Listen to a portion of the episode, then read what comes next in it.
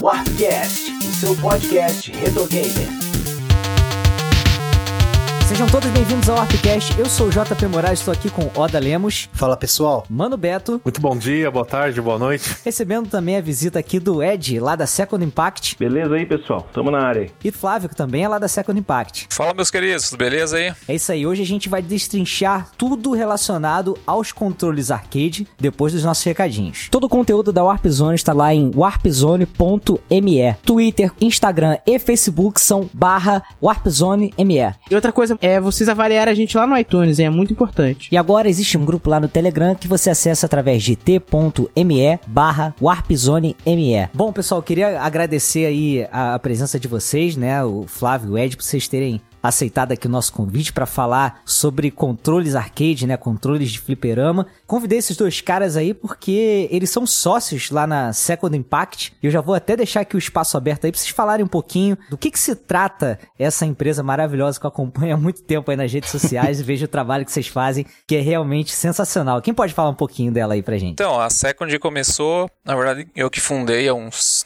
seis anos atrás. Eu era da E-Fighters, eu e o Rafael, e acabei saindo, assim, na época eu tava desapegado um pouco dessa área de games, eu tava dando atenção a outros trabalhos que eu tinha, né? Acabei saindo, fiquei um tempo off, né? Aí fundei a Second. Passou um tempo, o Ed também saiu do trabalho dele e falou: Ô Flávio, o que você acha da gente trabalhar junto tal? E como eu também tava parado, né? Eu falei: bora, vamos somar força, né? E o Ed que deu aquela mais aquela alavancada no começo, assim, sabe? Porque eu tava no meu outro trabalho, né? E daí ele começou a divulgar mais. E depois de um tempo também eu saí desse, desse trabalho meu. E aí que a gente começou a pegar firme mesmo, né? Hoje vocês se dedicam exclusivamente a Second Impact. É, hoje meu trabalho é só esse, né? Meu trabalho principal. Aham. Assim como o Ed também, né? A gente não tem nenhum outro trabalho por fora. Pô, que maneiro, gente. E como é que começou o background, assim, de vocês? Acredito que vocês jogam desde moleque, né?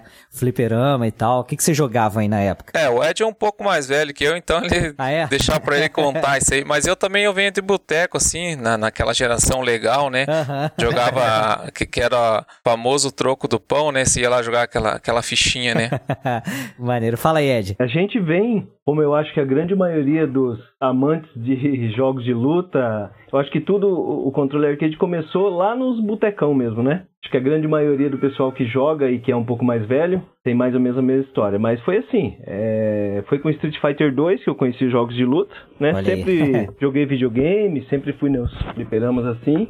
Mas aí a paixão por jogos de luta, vamos dizer assim, começou no Street 2. Mesmo, mesmo caso pessoal, ia também, na época eu trabalhava de office boy, aquela velha história, né? Trocava o vale transporte aqui em Curitiba, eu não sei se por aí também vocês chamam assim, né? São mesma Paulo história do também. Mano Beto. Mano Beto fazia muito isso aí, né, Mano Beto? Ah, então.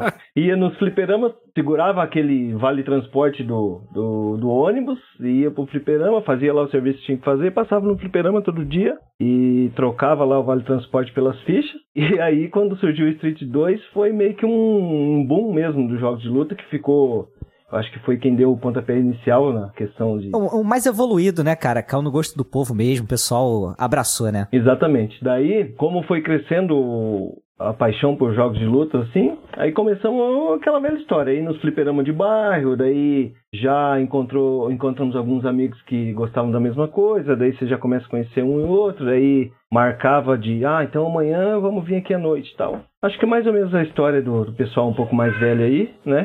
Então, essa questão do, do- dos fliperamas foi assim comigo. Pô, que legal, cara. Você comentou um negócio interessante que, assim, diferente das gerações mais novas, né, de jogadores, a gente aqui começou na época do fliperama e tal, e era lá que a gente aprendia a jogar o, o jogo, né? E aí, no máximo, depois vi uma versãozinha pros consoles e tal, mas sempre tinha aquela diferença, né, de você jogar no controle arcade né, o controle de fliperama pro controle ali de mesa, né? Até pra dar o meia-lua, né, ou o C, como a gente chama aqui no Rio. É, eu acho que esse mercado aí, ele era até um pouquinho explorado nos consoles 16, 32 bits, mas era um negócio caro demais, né? Eu não lembro de ter visto controle arcade pra Mega e pra Super Nintendo. Hoje em dia eu vejo no, no pessoal vendendo aí pela internet, mas você lembra de ter visto isso na época? Eu queria ter pirado. Na época eu acho que o console que a maioria do, do, do, pessoal tinha era o Mega Drive e o Super Nintendo e não tinha nenhum fabricante que fizesse exclusivamente isso. Daí a Nintendo fez uma parceria lá com a Capcom para desenvolverem aquele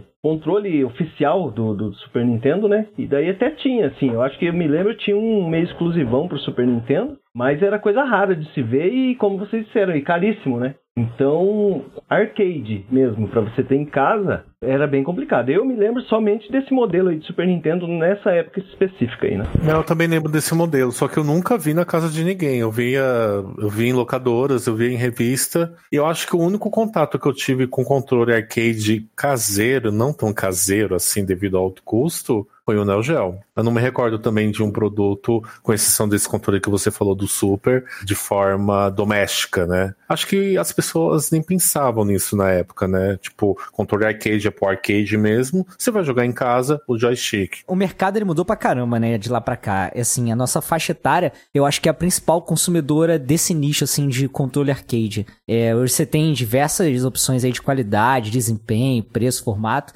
Então, inclusive, acho que seria legal a gente começar entendendo esses padrões aí na, da maioria dos fliperamas do Brasil do, dos anos 90, né? Aqueles botões, vou até tirar dúvida com vocês aí que são especialistas, hoje é dia de tirar dúvida. Aqueles botões que a gente encontrava na época, assim, que eram mais comuns, eram aqueles de nylon e de acrílico, não é isso? Isso ainda é o mesmo material que é feito hoje em dia? Como é que funciona? É, na verdade, sim. Os de antigamente era muito conhecido como Eletromatic, né? Sim, que sim. é uma empresa nacional.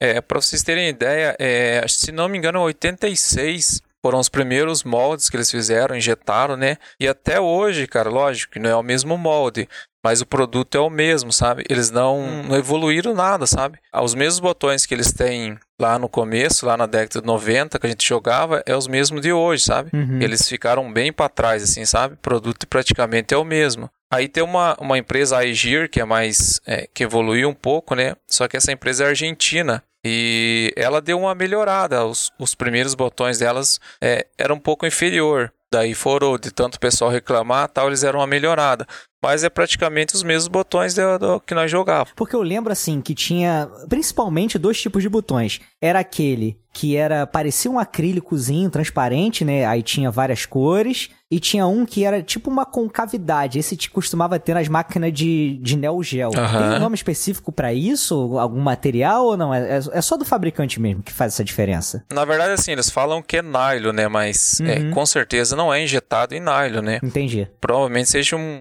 PVC ou um PP, assim, sabe? Mais, mais técnico. Porque se fosse injetar em nylon, é um material bem caro, é para injetar é chato, as cores são bem limitadas, sabe? Entendi. Então eu não sei de onde que saiu esse nome nylon, sabe? Tu acha que é só propaganda mesmo? Só pra... Não, às vezes até saiu tipo em boteco mesmo, né? O pessoal, ah, é nylon, é isso, é aquele... Às vezes nem o fabricante foi que, que lançou, falou, né? Aham. É coisa mais de boteco mesmo. O outro provavelmente não, não seja acrílico também, sabe? Deve ser no máximo ali um PS cristal, que é como se fosse uma imitação, assim, um produto mais de segunda linha, né? Porque o acrílico ele é bem chato de trabalhar e ele é bem caro, assim, sabe? Entendi. É, aqui na, aqui na área a gente chama ele de plasticotileno. Eu nunca tinha ouvido esse nome aí. Tudo que era de plástico, a gente não sabia o que era, a gente faz é de plasticotileno, pode comprar que é bom. o nome correto técnico é poliestileno, né? Isso. Aí te mete um é... plástico na frente. é maravilhoso. Esse funcionamento desses botões, assim, também tem diferença? Ele evoluiu o, o método de, de, acionar e tal, porque ele é uma peça mecânica, né? Como é que funciona eletronicamente, assim, para poder enviar o comando quando você aperta para a plaquinha que vai receber? É, os botões, eles são todos é, da Aegir quanto Eletromatic, eles são mecânicos, né? Uhum. Nada mais é como se fosse assim uma, uma molinha assim com dois ferros, né? Quando você aperta, ele faz o contato no outro. Também é uma coisa que não evoluiu nada. A Egir e a Eletromatic, eles usavam micro... Micro switch? É, uma micro switch era importada, assim, sabe? Não, lembro, não me recordo o nome. Tinha alguma Zip, que era mais conhecida no Brasil, mas tinha uma outra também. A Egir, eles começaram a produzir essas micro. Não sei que ano que eles lançaram, mas eles estão produzindo. E ficou muito ruim, assim, sabe? Baixou bem a qualidade deles. O pessoal reclama bastante, sabe? Essas coisas, assim, eles calculam como vida útil, né? para você ter uma ideia, assim, entrando mais num, num produto mais conhecido, uma micro sherry, é, a vida útil dela é mais ou menos 50 milhões. Você diz de cliques, de vezes que você aperta. Isso, de cliques, né? A Egir, eles colocaram lá que eu vi 5 milhões. Mas eu acredito que não, não chega nem a um milhão. Meu, não chega a 100 mil. Eu comprei uns aqui e eu comecei a jogar. Ele fica folgado e perde o contato, cara. Ele fica Ah, bem entendi. folgado. Sabe, as peças que se desgastam muito rápido. E aí você até chacoalha depois o micro assim, você consegue escutar o barulho lá dentro, cara. Entendi. Fica tudo solto. A peça deve ir se desgastando, né? Conforme você aperta, e ela deve afrouxar, É. alguma coisa desse tipo, né? É que assim, olhando assim o produto na mão, assim,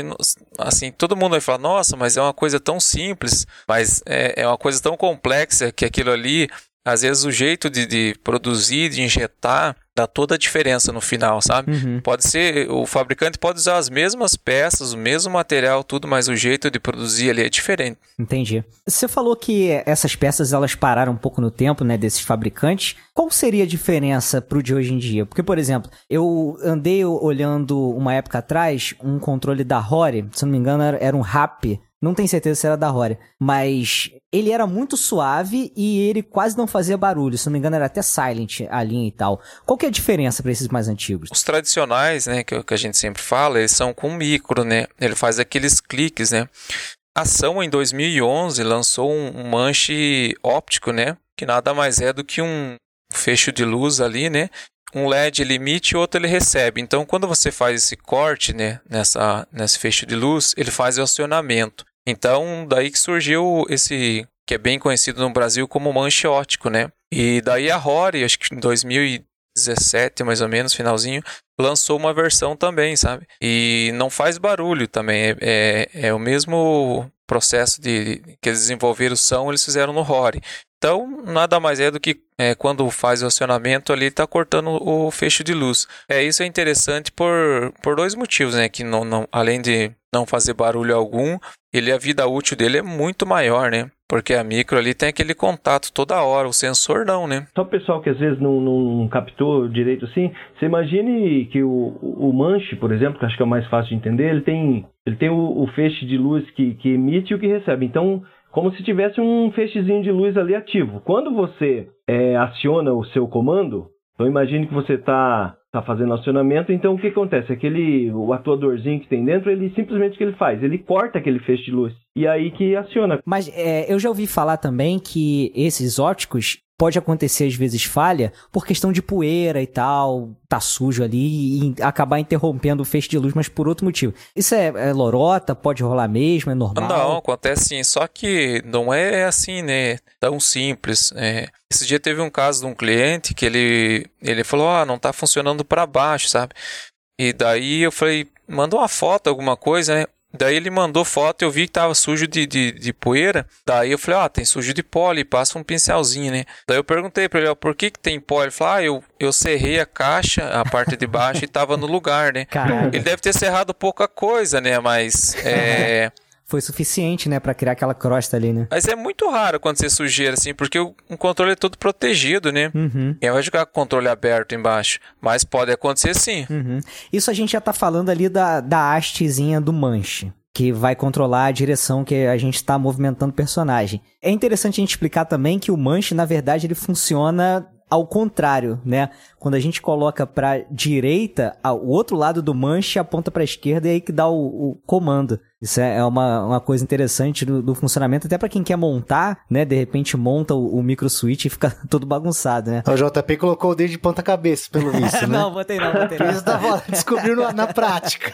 Mas é, isso aí é normal. O pessoal acha que o, o- a- é, é que isso aí é lógico, né? Como se fosse uma gangorra, né? A parte de baixo vai sempre virar ao contrário. Eles vão, mas eu tô colocando certo aqui, mas aciona ao contrário. Não, mas é, é normal isso aí. Se, se você fez isso aí, pode ficar tranquilo que é normal.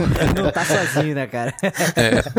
e é, essa, essa hastezinha é interessante, né? Eu sinto muita diferença. Eu tenho um controlezinho aqui em casa, porque ela leva uma mola. E essa mola, ela faz muita diferença, assim, no- na força que você tem que fazer pra poder acionar. Aí a minha aqui, ela é bem durinha. Aí eu lembro que eu fui jogar, inclusive lá no stand da, da Warp Zone, lá na BGS, e ela tava bem molinha. Vocês acham que isso atrapalha alguma coisa ou é do gosto, assim, da pessoa? Deixar o manche mais duro ou mais mole? Ah, isso é muito pessoal, sabe? Eu, no- nos manches nossos, padrão, eu coloco um LB, sabe? Pra você ter uma ideia, assim, de, de força, o manchão eu falo de 0 LB aqui, sabe? Na verdade, não é assim que se o, o- correto falar, né? Que mola, é, ela é calculada a forças em Newton ali pela, pela espessura do fio. Mas eu nem, eu nem gosto de expli- explicar isso aí, acaba confundindo o cliente, sabe? Então eu falar é 0 LB, que é igual ao SAMA, 1 LB, que é um- uma força a mais, e 2 LB é duas forças a mais que o SAMA.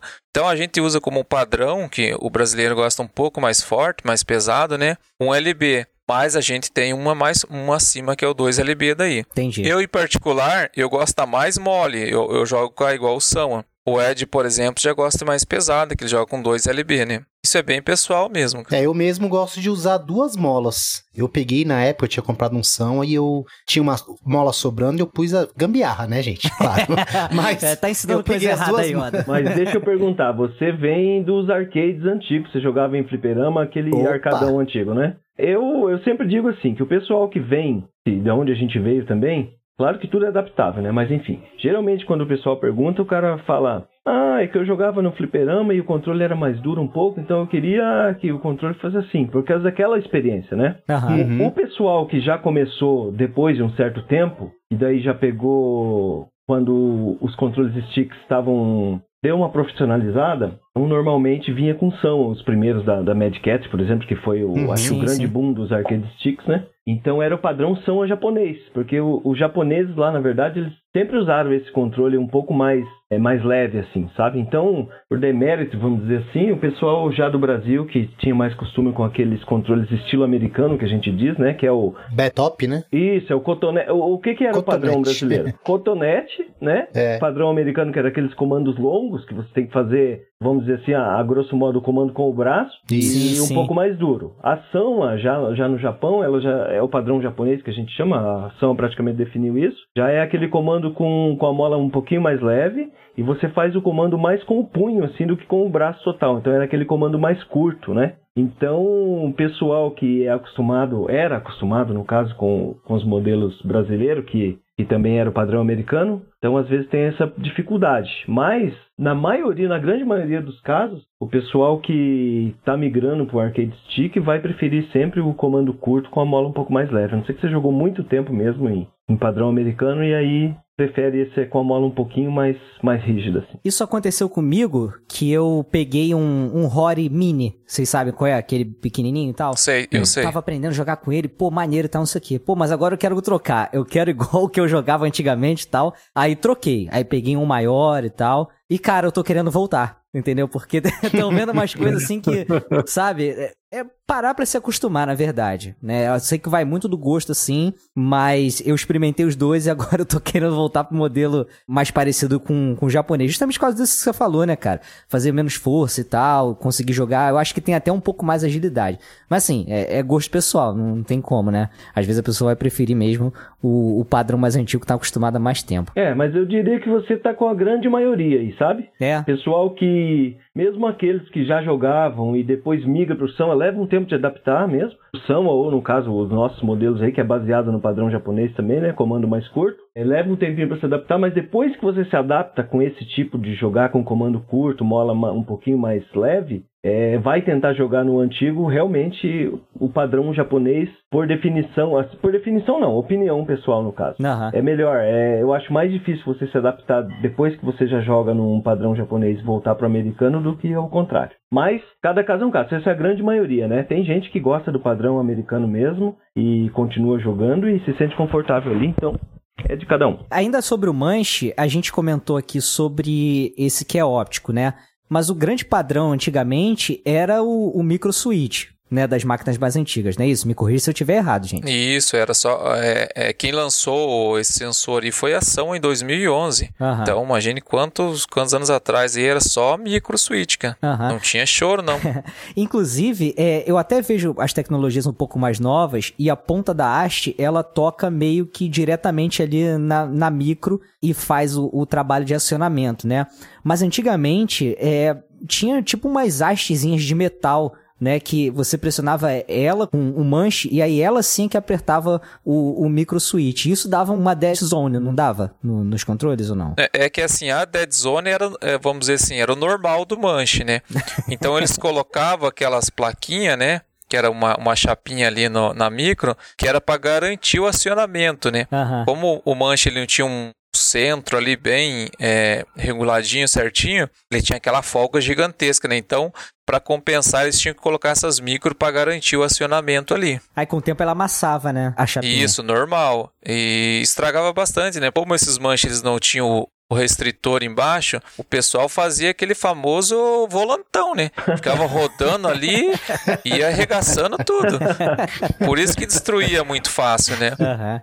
Eu já vi gente tentar resolver esse problema da dead zone colocando é, fita isolante, aí vai dando várias camadas assim pra engrossar a ponta do que fica pra baixo no manche, né? Pra ver se pega um pouquinho mais. Não sei se é uma gambiarra muito safada, mas eu vi gente fazendo. É, eu já vi também, nem em É, tem alguns macetes aí, mas é assim, aqueles macetes que eles fazem aí é, aguenta pouco tempo, né? Não é uma coisa bem garantida, legalzinho assim. Porque ele acaba perdendo a cola e ele descola o Jota. Ah, entendi. Entendeu? É, não, mas isso aí Pode é só falar. quebrar. Pô, não Eu é sou, possível sou que isso da seja me- gambiarra, pode perguntar. Não é possível que isso seja a melhor solução para usar fita isolante Não é nem um né? pouco.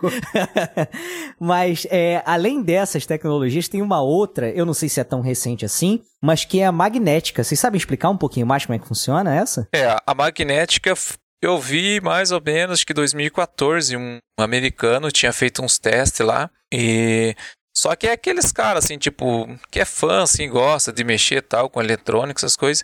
Ele fez, envolveu ali e postou o vídeo assim, sabe? E daí eu acho que o ano passado o a Aegir lançou um é, uma placa assim. Eu, sinceramente, eu não, não testei, sabe? Mas o pessoal fala que é legal sim. É, é, a- assim, não chega numa qualidade de um som, mas é, em vista das micro, melhorou muito a qualidade do manche deles. É porque assim, eu, eu só fico um pouco receoso porque trabalha com campos magnéticos, né? A gente tá cheio de eletrônico, cheio de coisa, metal em volta, eu não sei quanto que isso aí pode interferir, né? Também não sou especialista nisso, mas é, é só uma preocupação que eu teria, né? De repente comprar um negócio, ter tanto bagulhado em volta, PC e tudo, e acabar interferindo, né? Não sei se é uma realidade. Ah, eu tenho a impressão que é um manche igual o ótico, assim, não tem, não tem diferença alguma. Entendi. É que nele, eh, com ele você consegue regular o dead zone, né? O acionamento dele, né? É, apesar o ótico também. É, né? o ótico também dá pra fazer. Dá, dá pra regular sim. É, e tem um parafusinho, não é isso? Que você aperta o afroche e ele, ele regula, né? É, o, o nome dessa peça gente, é trimpote, né? Hum, Nada mais é que um regulador de tensão. Ele tem oito voltas. Quanto mais você gira, mais tensão você dá ali pros, pros LEDs, sabe? Ah, legal. Ainda sobre o manche, tem uma coisa também que ocorreu comigo quando eu fiz essa mudança do Rory para um arcade, inclusive o, o manche é da, da Egir também, estava acostumado com o padrão que a gente tinha antigamente sem restritor, né? Então o negócio ficava todo solto aqui. Aí quando eu mudei por Rory, ele veio com restritor quadrado. Caraca, mas eu tive muita dificuldade para me adaptar àquilo, cara. O negócio quadrado para fazer as meia-lua e não saía e não sei o que. E depois de um tempo começou a sair, começou a sair legal. Só que aí depois pra jogar o The King of Fighters, que tem meia-lua pra trás, meia-lua pra frente, meu irmão, aí era uma cacetada, bate lá, bate cá, não sei o que. e não saía coisa nenhuma nele, né? Mas, é, aí hoje em dia, voltando a jogar, eu tava até jogando com o Mano Beto outro dia desse, e eu fazia uns comandos, por exemplo, eu queria sair um, um Hadouken e sair um Shoryuken. Sem eu querer. Porque o quadrado, o restritor quadrado, me permitia uma diagonal mais precisa. Coisa que esse solto, sem restritor, não permite. E qual que é a opinião de vocês, assim, sobre restritores? Pela experiência de vocês, assim, como é que é a preferência, aceitação? E esse lance, assim, tem reclamação, não tem? É assim, ó, é, na, na história do pessoal que veio desses, desses padrões americanos, que não tinham restritor. Quando vai pro quadrado, realmente não é, você não é isolado, não, viu? A grande maioria sente dificuldade mesmo. Justamente porque é, quando você vai pôr, por exemplo, no, no restritor quadrado, você imaginar um quadrado dentro do manche, você vai pôr para frente, você não tem aquela direção específica, né? As diagonais são bem definidas, mas tipo frente, trás e baixo, cima complica um pouquinho, um pouquinho mesmo para quem vem desses padrões aí, né? É, nesse caso daí, tanto o Sama quanto os, os nossos manches, por exemplo, é, aí então existem os restritores redondo, que ele vai praticamente simular o que era esses manches sem os restritores, porque daí você fica sem nenhum tipo de. não trava em nenhuma posição, vamos dizer assim. E também temos o octagonal. O octagonal eu, eu definiria como uma versão melhorada dos padrões que não tinham restritor. Para você ter uma ideia, eu, quando comecei a jogar em Samba também, comecei a jogar no quadrado, tinha muita dificuldade. Aí coloquei um restritor octagonal, me adaptei bem. Eu acredito que o pessoal que, que não iniciou no Samba no quadrado, o octagonal seria a melhor opção. Eu, no meu arcade particular, eu jogo com um restritor octagonal. Então ele trava naquelas oito direções. Não, é, lógico, não é um, trava, mas você sente onde é que está aquela posição. Então ele define bem as, outras, as, as oito posições, né? Frente, trás, baixo, cima e as quatro diagonais. A grande maioria do pessoal que quer um controle com a gente, que faz controle com a gente, a grande maioria prefere octagonal. A gente também é, indica esse modelo é, e depois, se a pessoa quiser, a gente manda um restritor quadrado ou, ou circular para a pessoa poder testar. Mas a grande maioria, por incrível que pareça, prefere o octagonal, sim. É, até às vezes você tá abaixado tentando defender para trás e não defende, porque falta essa sensibilidade de saber que direção você tá colocando, né? Porque são 360 graus ali, né? Então quantos graus correspondem àquela direção que você quer? É difícil, né, no olho, sem sim. ter alguma coisa no tato, né? Sim, sim, com certeza. Uhum. Porque essa peça é importante para limitar o movimento do manche, né? E você não, não passar demais e tal. Uhum. É até interessante, o Ed comentou aqui, eu, eu vendo bastante controle assim, mais de entrada, né? 90% do pessoal é, usa e depois os feedback que eles dão, eles acham melhor o octagonal. Aí depois vem o redondo e depois o quadrado, né? Quadrado, o quadrado é, é, é, é, assim que o nosso manche, ele ficou diferente de um são, por exemplo. O são, na minha opinião, o melhor é o quadrado. Uhum, Daí depois, depois vem octagonal e redondo. E o nosso eu não consigo jogar no quadrado. Eu já acho daí melhor o octagonal, o redondo e por último o quadrado. Então isso é, é, mais questão de ali da execução, né? O nosso ele é o dead zone dele ele é bem curto, então isso aí interfere bastante na execução, né? Eu também uso o octagonal, né? Eu acho ele mais versátil, né, para os jogos de luta e tudo mais. Mas se você for pegar o Street 4, quem joga com restritor quadrado leva vantagem. É. Todos os golpes são adaptados para esse tipo de restritor. Ah, eu não bacana. sei por quê. Se você pegar a lista de golpes, Acho que até na versão americana. Você vai ver, vai, vai dar um Shoryuken. Não é aquele tradicional que a gente acha que é frente, baixo, diagonal para frente, aperta o, o soco e sai. Se você fizer isso, ele vai sair. Só que se você colocar frente, diagonal é, agachado, defendendo para trás, e diagonal para frente e apertar o botão, vai sair um Rory também. Caraca, que loucura. É, isso na prática, se você fizer tipo um, um frente-trás-frente, colocando para baixo, vai sair o Rory, entendeu? Então é muito mais rápido o acionamento. Entendi. Ele vem, ele mais ou menos ele pegou uma ideia que a SNK fez no tempo do The King of Fighters. Eu não tenho certeza se foi o 2 a partir do 2000 ou se foi o 2002. O que, que acontecia? Tinha aqueles comandos muito, é, muito grandes, assim, que você tinha que fazer a frente, meia lua para frente, ou meia lua para frente, meia lua para trás, então os comandos ficaram grandes assim, né? E como já estava na época o, o Soma estava despontando como seria o carro-chefe dos arcade sticks, então o próprio jogo King of Fighters ele resolveu inserir uns atalhos no jogo. Então, por Ah, exemplo, só um,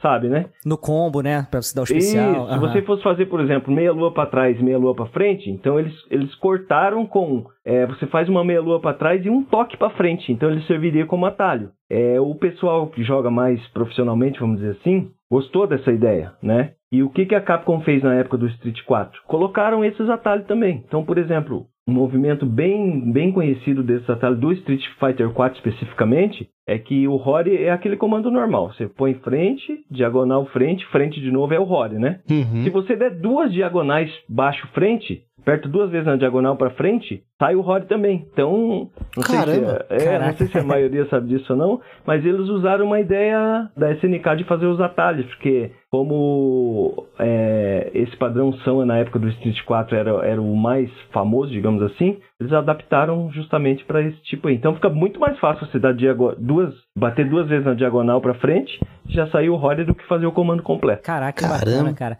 Então, ó, aproveitando que o papo é Shoryuken, é, tira uma dúvida minha.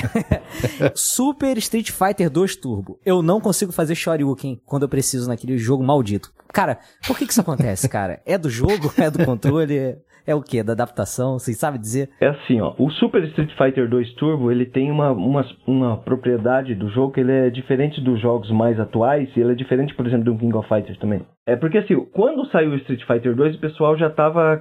já tinha um nível alto de Street Fighter 2, Super sim, Street. Sim. Então o que, que eles fizeram? Vamos fazer o jogo um pouco mais técnico. Você tem que fazer o movimento perfeito. Ah. Então, por exemplo, se você fizesse no Street 2, vamos dizer, frente, diagonal e, e, e frente, saiu o Rory. Mas se você fizesse frente, um, uma meia lua para trás assim e diagonal também, também saía. No Street, no Super Turbo, não tem essa propriedade. Você tem que fazer um movimento perfeito, inclusive de pilão, dessas coisas, entendeu? Se você vem de um Street Fighter 2 ou de um Street Fighter 4 e vai jogar o Super Turbo, realmente você tem dificuldade. Mas eu sempre digo também, isso é interessante porque no, se você joga Street 2 e, e começa a treinar ali para fazer aqueles movimentos e começa a acertar tudo, você não vai ter dificuldade em nenhum outro jogo, porque ali os movimentos são realmente tem que executar Perfeitamente. Então a culpa não é do controle nem do jogo, é minha. da minha é. mão. é, eu acho que a Capcom ficou com saudade do Street 1, né, meu? pra dificultar os golpes. não, não, bem bacana. Legal, Mas eu não sabia dessa questão do Super Turbo, porque é estranho, né? Assim, eu compartilho com a mesma opinião do JP. Pô, parece Até uma criança jogando, cara, dá raiva. Mas aí eu achava que era velocidade, porque a Super Turbo tem uma velocidade louca, né? Sim, é bem frenético final sai. É, mas não com uma precisão como a gente joga os jogos atuais. Uhum. Aquele comando do Gaio e do Vega, que é diagonal inferior dois segundos para trás. Nossa, esse comando é insuportável de difícil na Super Turbo, cara. É, às vezes, é uma vez ou outra que eu solto esse comando. E eu tenho uma dificuldade nesse jogo, tá? Não no geral. Porque uhum. joystick. Eu sou do contra aqui. eu tô ouvindo vocês falarem é que eu sou do contra. Não porque eu quis. É que eu nunca me adaptei em controle arcade. E vou até mais, né? Eu achava que era só na questão dos jogos de luta que eu não me adaptava, né? Que eu não me adaptei. Mas acho que desde sempre. Eu lembro que eu nunca. O fato de eu ter uma mão para controlar, para ter o controle, isso me incomodava demais. Até jogando beat up na época, muito antes de Street Fighter. Então, quando eu tive a oportunidade de jogar num controle joystick, que não foi, foi na 8 bits, né? Master, Nintendo, eu achei muito melhor, né? Eu ter o controle com o dedão né? Eu, eu tinha muita mais, muito mais precisão. Então, quando lançou Street, eu adorei, eu fiquei fascinado pelos jogos de luta, jogo até hoje. Mas eu até pensei em desistir porque eu não me adaptei. De tristeza, porque eu gostei muito. e eu falei, ah, não vou mais jogar jogos de luta. É. Aí houve a versão do Super. Aí eu olhei aquele controle e falei, puta, mas será? Não, se no arcade não aconteceu, não é aqui que vai acontecer. Tanto que meu, meu primeiro Shoryuken é, foi no Super. Nunca consegui. Assim, quando a gente faz aquela vaca louca, apertar botão, vaca louca. é um comando é, original, né? Um ponto. Agora, um comando preciso mesmo foi no Super Nintendo. Aí a partir daí. Vaca louca que você diz é tipo como joga Tekken, né? Isso, né? Tá, beleza. É, é, então não conta. Não conta. Agora, você fazer o comando com precisão, jogando igual eu jogo com vocês, é, com joystick, só saiu no Super Nintendo. Aí eu me empolguei, eu falei, poxa, é, é possível. O pessoal, aproveitando que o Mano Beto tem certas dificuldades com arcade, vamos supor que ele chegou na loja, na loja de vocês, não, ele entrou em contato com vocês, falou, putz, eu quero um controle para iniciante. Eu nunca joguei, eu não, não tenho muita facilidade para jogar com arcade. Como vocês conduzem esse atendimento para o cliente? Como que é lá? No começo que a gente é, montou a nossa empresa, digamos assim, né? A gente trabalhava mais com produtos assim, são peças assim mais caras, mais para profissionais, né? E a gente foi é, desenvolvendo e criando nossas peças, a gente lançou o modelo de entrada, né? que hoje é o, o, modelo mais barato nosso, é 299 reais. Que para quem está começando, não vai sentir diferença nenhuma. É, tem, tem, muitos jogadores que jogam campeonatos tudo com esse mesmo controle, sabe? Uhum. E eu sempre indico assim, manche é, óptico, né? É, restritor octagonal, que é o mais fácil de jogar. Os botões, eu gosto de jogar no, no, no padrão Vulix, né? Que os japoneses usam. Boa. Ainda tem o pessoal ainda que insiste em jogar no, no, no- no modelo reto ali, né? Que foi conhecido mais pelos americanos ali dos fliperama, né? Os seis botões retos. Mas eu também não aconselho, né? Eu chamo esse daí de padrão tendinite, cara. É, e ainda tem o pessoal ainda que é, não gosta dele é, próximo, assim, sabe? E daí eu não, eu não sei como que eles conseguem esticar os dedos, assim, tão longe. E ficar longe os botões, assim, eu não sei. Eu, pra mim, é, é muito ruim. Nesse reto assim, eu fico obrigado a usar o o mesmo dedo para vários botões, porque eu não alcanço, é muito difícil. Entendeu? Já nesse que é um formato mais ergonômico, mais próximo, eu só repouso o dedo ali em cima e pum, vou usando todos os dedos, sabe?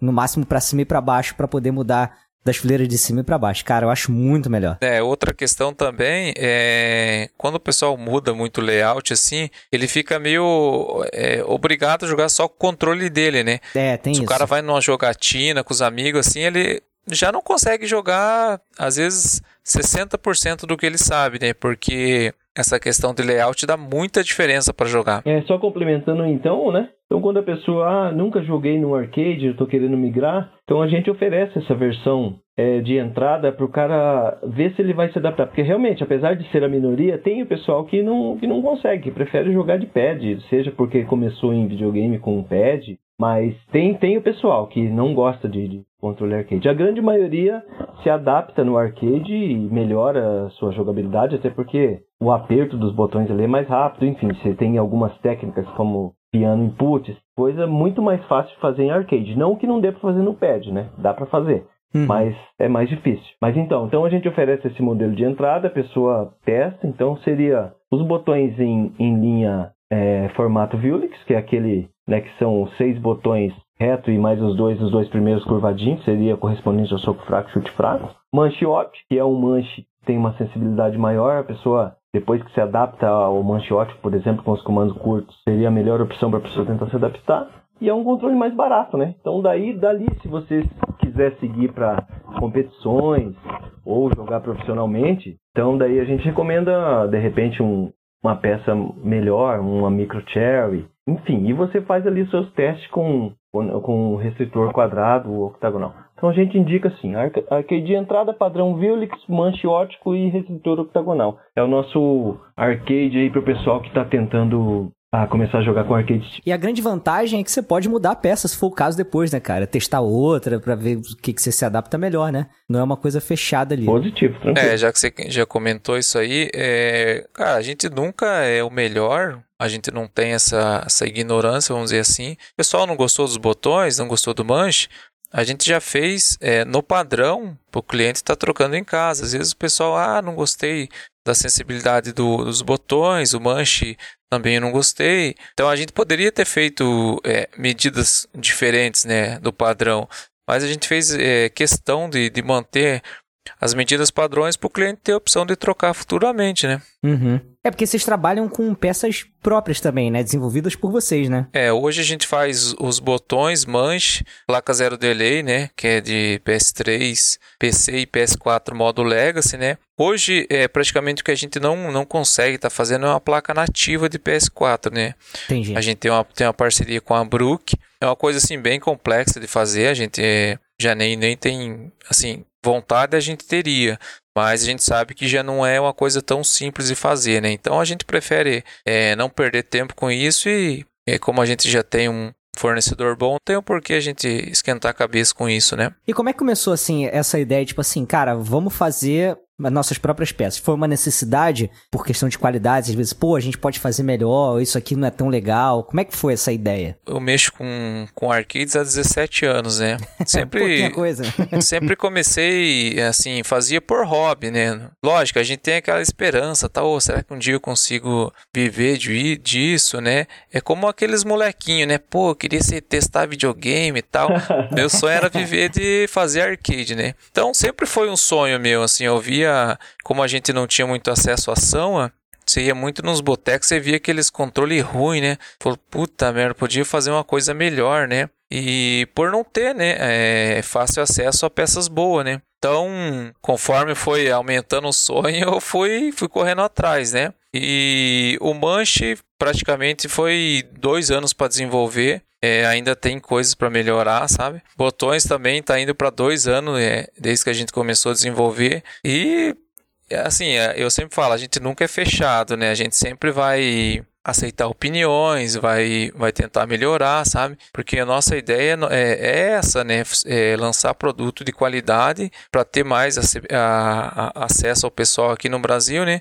Porque a importação no Brasil cada vez eu acho que fica pior, né? Então a gente tem que fazer peças com qualidade aqui, porque ferramenta e conhecimento a gente tem de sobra aqui. Sim. Aproveitando aí, complementando também o Flávio, é, acho que a maioria não sabe, mas a Second nasceu com essa premissa de assim, pô, essas peças nacionais são muito ruins, não desmerecendo, é porque é um projeto antigo, na época atendia bem, as coisas evoluíram e essas peças continuam com os mesmos projetos como era antigamente, né? Então a Second nasceu com essa premissa da gente fazer algo de qualidade, empresa nacional, porque para não ter que ficar importando e o pessoal ter que pagar muito mais caro. Então, já nasceu com essa premissa second, a gente queria entregar algo de qualidade e a intenção já era, desde o começo, ter nossas próprias peças, né? E estamos caminhandinho aí, já temos, graças a Deus, aí os botões, manche, placa, e o Flávio, eu chamo ele sempre de professor Pardal. Não, o cara, cara das é... Exatamente. Ele, se você chega lá, abre o computador dele, tem 50, 60 projetos de coisa lá, ah, pensei em algo aqui e tal. E aí a gente tem parceria com, a gente tem nossos parceiros que fazem projeto, o Flávio também é um, mexe com projeto, e aí engenheiro, aquela coisa. Então, eu acho legal de falar isso, porque a gente não veio como ah, uma empresa, por exemplo, a Mad Cats. Fechou, a Mad Cats teve uma ótima ideia. Fechou lá a parceria com a Ação e com a Capcom, né? Então lançava um produto com um botão que já existia, que é de ótima qualidade, e a Capcom com a temática Street Fighter, beleza. É uma empresa que está ali para vender, ganhar dinheiro. Não que isso seja ruim, tá certo eles, né? Mas a gente, a gente é jogador. Então a gente gostaria de oferecer um produto de qualidade e ter um feedback inicial da gente, a gente mesmo testar e falar, ok, esse produto está bom para ser vendido agora porque é um produto de qualidade. Então eu acho que um dos diferenciais da Second é isso, a gente é jogador, a gente veio dos tempos de boteco para poder entregar algo de qualidade de fabricação nacional.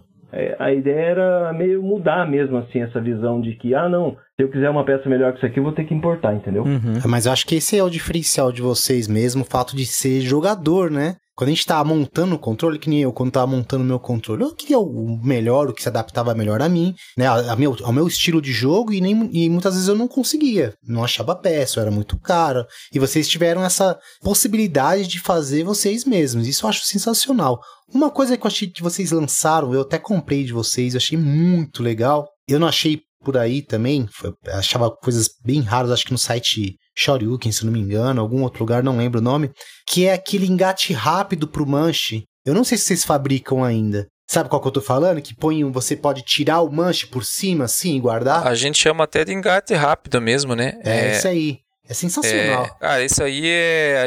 Quem, quem fez esse projeto foi meu irmão, né? Cara, ele trabalha com ferramentaria. É, a gente desenvolveu um, um, o primeiro, né? Que foi o teste, cara, e depois agora saiu uma versão nova. Que, nossa, além de melhorar bastante a qualidade dele, o visual dele a gente fez em inox, assim, sabe? Caraca. Ele não quebra. A primeira versão a gente fez em alumínio, sabe? É essa que eu tenho, essa daí, de alumínio. É, essa aí é que é difícil, assim, a liga de alumínio, o aço em si, ele, ele varia muito, né? Ele não tem, assim, uma é, qualidade tão boa igual o inox. Então, é, às vezes, não, alguma parte da usinagem tem poros, tem algumas é, coisas ali que faz ele enfraquecer, né? Tem alguma região que é mais frágil, né? Isso, então a gente teve, até, até na hora da usinagem, se o, se o cara lá esquentar, sabe? São vários fatores. E teve muitas que quebrou, sabe? Quebrava aquela pontinha ali. Então, Daí meu irmão, nós dois começamos a, a, a, fazer testes e protótipo, né? E chegamos nesse, nesse último modelo agora, sabe? Cara, esse pro cara quebrar, olha, tem que, tem que tirar o chapéu, cara, porque ficou, ficou muito foda. Esse, essa última versão ficou muito boa, sabe? E faz, eu acredito que uns seis meses que a gente finalizou. Que da hora, é bom saber. Cara, eu, eu, eu tô meio por fora, mas se não me engano, lá fora, é, eu acho que é 25 dólares, se não me engano, uma pecinha dessa eu aí. Eu acho que eu acho que mais caro, viu? Eu acho que é 40 dólares, Flávio. 40? É, é caro, é. É, eu não me recordo. Eu sei que, tipo, pra chegar no Brasil é absurdo. Absurdo, né, cara? Não vale a pena. É verdade. Gente, é, eu não sei se vocês já chegaram a ver. Eu, eu vou falar um negócio aqui, não é deboche, não, tá? É sério. Tem gente que começou a jogar, não foi no- nos controles de fliperama, não foi nos controles de console, foi no teclado. Vocês já pegaram alguma encomenda que o direcional são tipo o WASD de um teclado, cara, pra fazer? Não, tem muito caso, viu? É mesmo, cara? É, muito caso. É assim, ó, em uma empresa chamada Hitbox, que ela até patenteou esse nome como Hitbox, de fora, viu essa necessidade do pessoal que começou, jogava aqueles emuladores, aquelas coisas, e jogava no computadorzão mesmo, né? E se acostumou com aquela maneira de, de teclas ali, que é ju- justamente chamado de AW, AWSD. E viu que era uma necessidade do pessoal. Tem gente que joga desde, sei lá, de criança no, no- no teclado, só que quer migrar para um algo mais profissional, quer competir e não tem como você competir com, com, com um teclado, digamos assim. Então essa empresa americana desenvolveu esse projeto chamado Hitbox. Você troca os direcionais ali, o, o manche, pelas setas igual um teclado de computador, né? Então ela lançou, foi bem aceito fora, mas é aquela coisa também chegava, chega até hoje muito caro no Brasil, né? Então a gente aí, o Flávio, a gente sentou e conversou e aí desenvolvemos isso. Então a gente tem as opções de hitbox também. Você pode usar aquele layout padrão do, da hitbox que é, que é curvadinho, acho que todo mundo sabe aí como é, né? São três, é, trás, baixo e frente. São os três curvadinhos ali, parecido com o. E, e o dedão, no, no caso, o último botão embaixo lá é o pulo. Parece até estranho, sim, sou estranho, mas é, é um ergonômico pra caramba. E ainda, esse não é o AWSD. E aí tem a opção do AWSD, que daí simula mesmo o teclado, que são as três setinhas, é, trás, baixo e frente em linha, e daí o pulo em cima, como se fosse o teclado mesmo. Então é chamado de Hitbox AWSD. A gente tem sim essa opção também, né, se o cliente quiser. Mas aí, como vem gente que, ah, o cara configura lá o teclado na, na setinha mesmo do teclado. Então o cara joga, a gente chama de hitbox canhoto. Então Aham. a gente faz o gosto do cliente. Da hora. Se você quer as setas na mão direita, pode ser. Se você quer na mão direita a WSD, pode ser. Se você quer o hitbox padrão, pode ser. Inclusive temos até um modelo híbrido. Não sei se vocês já, já ouviram falar, conhecem ou não. Não, Não, não. O híbrido nada mais é que um, um arcade stick comum com manche e mais as setas é, hitbox. Ah, que legal. Olha só. Como se um fosse o analógico e outro o D-pad. Aí o analógico É, na fica verdade é no... mais assim, por exemplo, o cara, ah, eu jogo Mortal Kombat, só que o Mortal Kombat você tem muita Trás, trás, trás, frente. Isso, essas coisas, então você tem vantagem no, no, no- no- como se fosse o WSD ali, né? Aham. Então existe isso, mas aí o cara também joga Street, e no Street se você for jogar no, no Hitbox, o padrão, vamos dizer assim, não que seja ruim, todo mundo se adapta. Mas o cara prefere no manche. Então você tem as duas opções ali dentro do mesmo controle. Ah, eu jogo Street vai no manche. Quando eu vou jogar um Mortal Kombat, por exemplo, só um exemplo. Tekken também tem bastante vantagem no, nos comandos Hitbox. Então tem os dois. É um projeto bem legal. E aí você pode fazer como quiser. Ah, eu quero o manche na direita e o Hitbox na esquerda. Enfim, é, é a premissa da, da Second também com controle personalizado é isso. Você poder ter a liberdade de escolher a maneira que você quer jogar. Né? Bacana. Cara, muito Eu lembro bom. foi lançado esse conceito de hitbox, que é, eu vi algumas matérias no Event Hubs, é, que é um site Sim. muito conceituado de jogos de luta, foi um pouco polêmico, né? No começo, alguns jogadores profissionais, né, falavam, mas como assim? Mas aí, ainda bem que terminou bem, né? Mas no começo, alguns controles despertaram alguma polêmica, assim, tipo, ah, mas não é justo. Mas como não é justo, né? É um outro tipo de controle, não tem nenhuma trapaça É aí. que é o seguinte, É, tem, é. Uma, tem uma coisa aí que o pessoal reclama, mas quando a Hitbox lançou o projeto e patenteou, eles já abriram o olho para isso. Qual, qual que era a ideia antes? Que já existia caseiramente, por, por o pessoal já fazia esse tipo. E não tinha um- uma coisa chamada SOCD Cleaner. E o que, que é isso? Por exemplo, antigamente, sem ter essa, esse tipo de informação ali, você segurava, imagine aqui comigo, você segura a setinha para trás, sem soltar aquela setinha para trás, você coloca para frente e aperta o soco. Então seria o comando do, da magia do Guile, vamos dizer assim, né? Então, sem soltar a setinha para trás, você apertava para frente, ele aceitava o input para frente, você soltava magia. Só que automaticamente você já estava carregando a magia porque você não soltou aquela seta de trás, entendeu? Ele aceitava. Então, você já tem a vantagem de já estar segurando novamente para trás. A Hitbox pensando nisso, o que seria realmente uma trapaça, digamos, não uma trapaça, mas uma vantagem, ela lançou com esse SOCD Cleaner, e é virou padrão. Se você fizer o trás e você colocar para frente sem soltar o de trás, ele anula. Você fica em Bacana. neutro daí, entendeu? Da então hora. você tem que soltar aquele comando de trás e apertar para frente para poder fazer o input daquele comando. Então esse agora é um padrão mundial. Então, por exemplo, os opostos se anulam. Se você estiver apertando para baixo e apertar para cima, não, vai ficar em neutro. Então você tem que soltar o comando de baixo e apertar para cima para poder fazer o input do cima, entendeu? Muito legal. Na verdade, você fica sempre em, charge, né? Você tá sempre carregando usando esse, esse antigo, né? Isso, é aí que vem a vantagem. Então, daí por isso foi até proibido em campeonatos oficiais. Isso tem que ter esse sistema COCD aí para você poder usar. Tem algumas polêmicas aí de alguns que fizeram os atalhos e tal, colocar mesmo os botões, mas o padrão mundial que é aceito hoje é esse. Tem que ter esse COCD e nos nossos controles daí tem também. Da tipo um hora. antidoping que tem que fazer no controle, né? Isso, exatamente isso.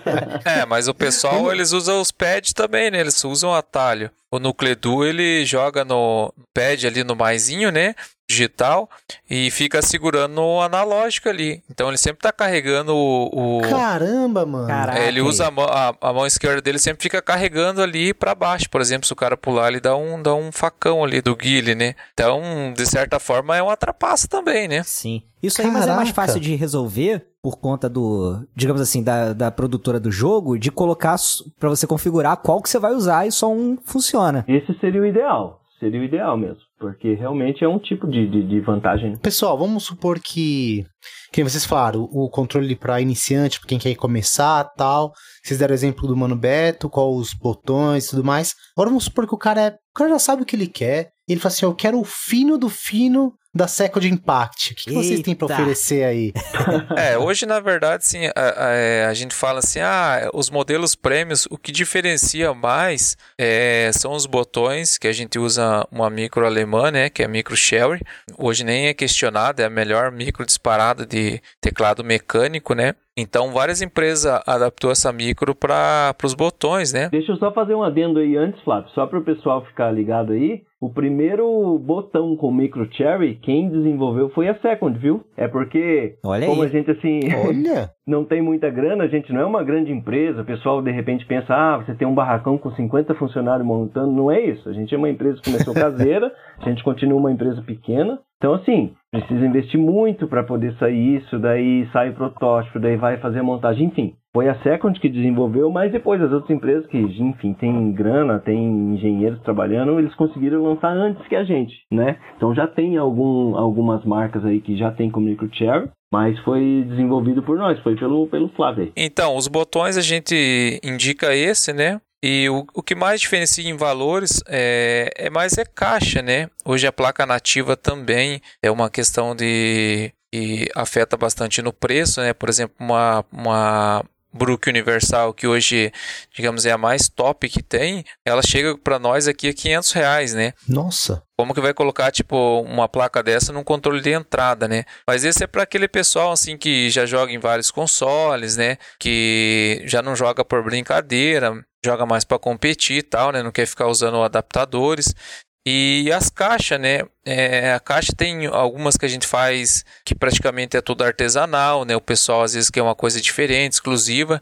Então, esses são aqueles modelos mais premium, assim, que, assim, é- mais é para quem gosta mesmo e que quer ter total exclusividade, né? Mas em questão de manche, o nosso manche, o mesmo que vai no modelo de entrada, é o mesmo que vai no modelo premium, né? Legal. O que difer é, é diferente ali é apenas o, a placa, o modelo da caixa e, e a micro dos botões, né? Uhum. E a personalização também, né, pessoal? Então, por exemplo, você vai ter lá os controles de entrada, tem as artes pré-pronto, o modelo da caixa, mas o cara, sei lá, o cara joga Art of Fight 3. Você não vai encontrar um controle arcade com temática de Art of Fight 3, por É exemplo, né? verdade. Mas o cara gosta, o cara quer, beleza, a gente personaliza, faz a arte, faz, o, faz ali o que o cara quer, coloca cores de botões, aí tem essa placa aí que o Flávio falou, que é a Brook Universal, funciona em vários consoles, praticamente a mai- é, todos os da atual geração e mais os antigos. Então é algo assim mais exclusivo e tem a galera que gosta, assim, porque na verdade se for ver um controle arcade, é uma, é uma peça legal para você deixar pra quem gosta, assim, né? Você deixa de, de, de bater na estante, funciona em tudo. Então, essa é a grande diferencial. A personalização e a qualidade mesmo da, da placa e onde você vai usar. Tudo depende para onde você vai usar, para qual finalidade e se você tem uma grana disponível para ter algo mais exclusivo. Mas se eu comprar esse aí, eu vou jogar igual o Brolinha? Aproveitando, cara, tem, tem, tem, muito, tem muito mito no controle arcade. Se você é. já é um jogador que joga de mediano para cima, você vai melhorar seu desempenho com certeza, porque é uma peça melhor, é uma peça com melhor resposta, é uma placa com melhor resposta. Mas tem aquele cara que joga mal e acha que vai comprar um controle, um controle arcade e vai virar o, o Daigo, né?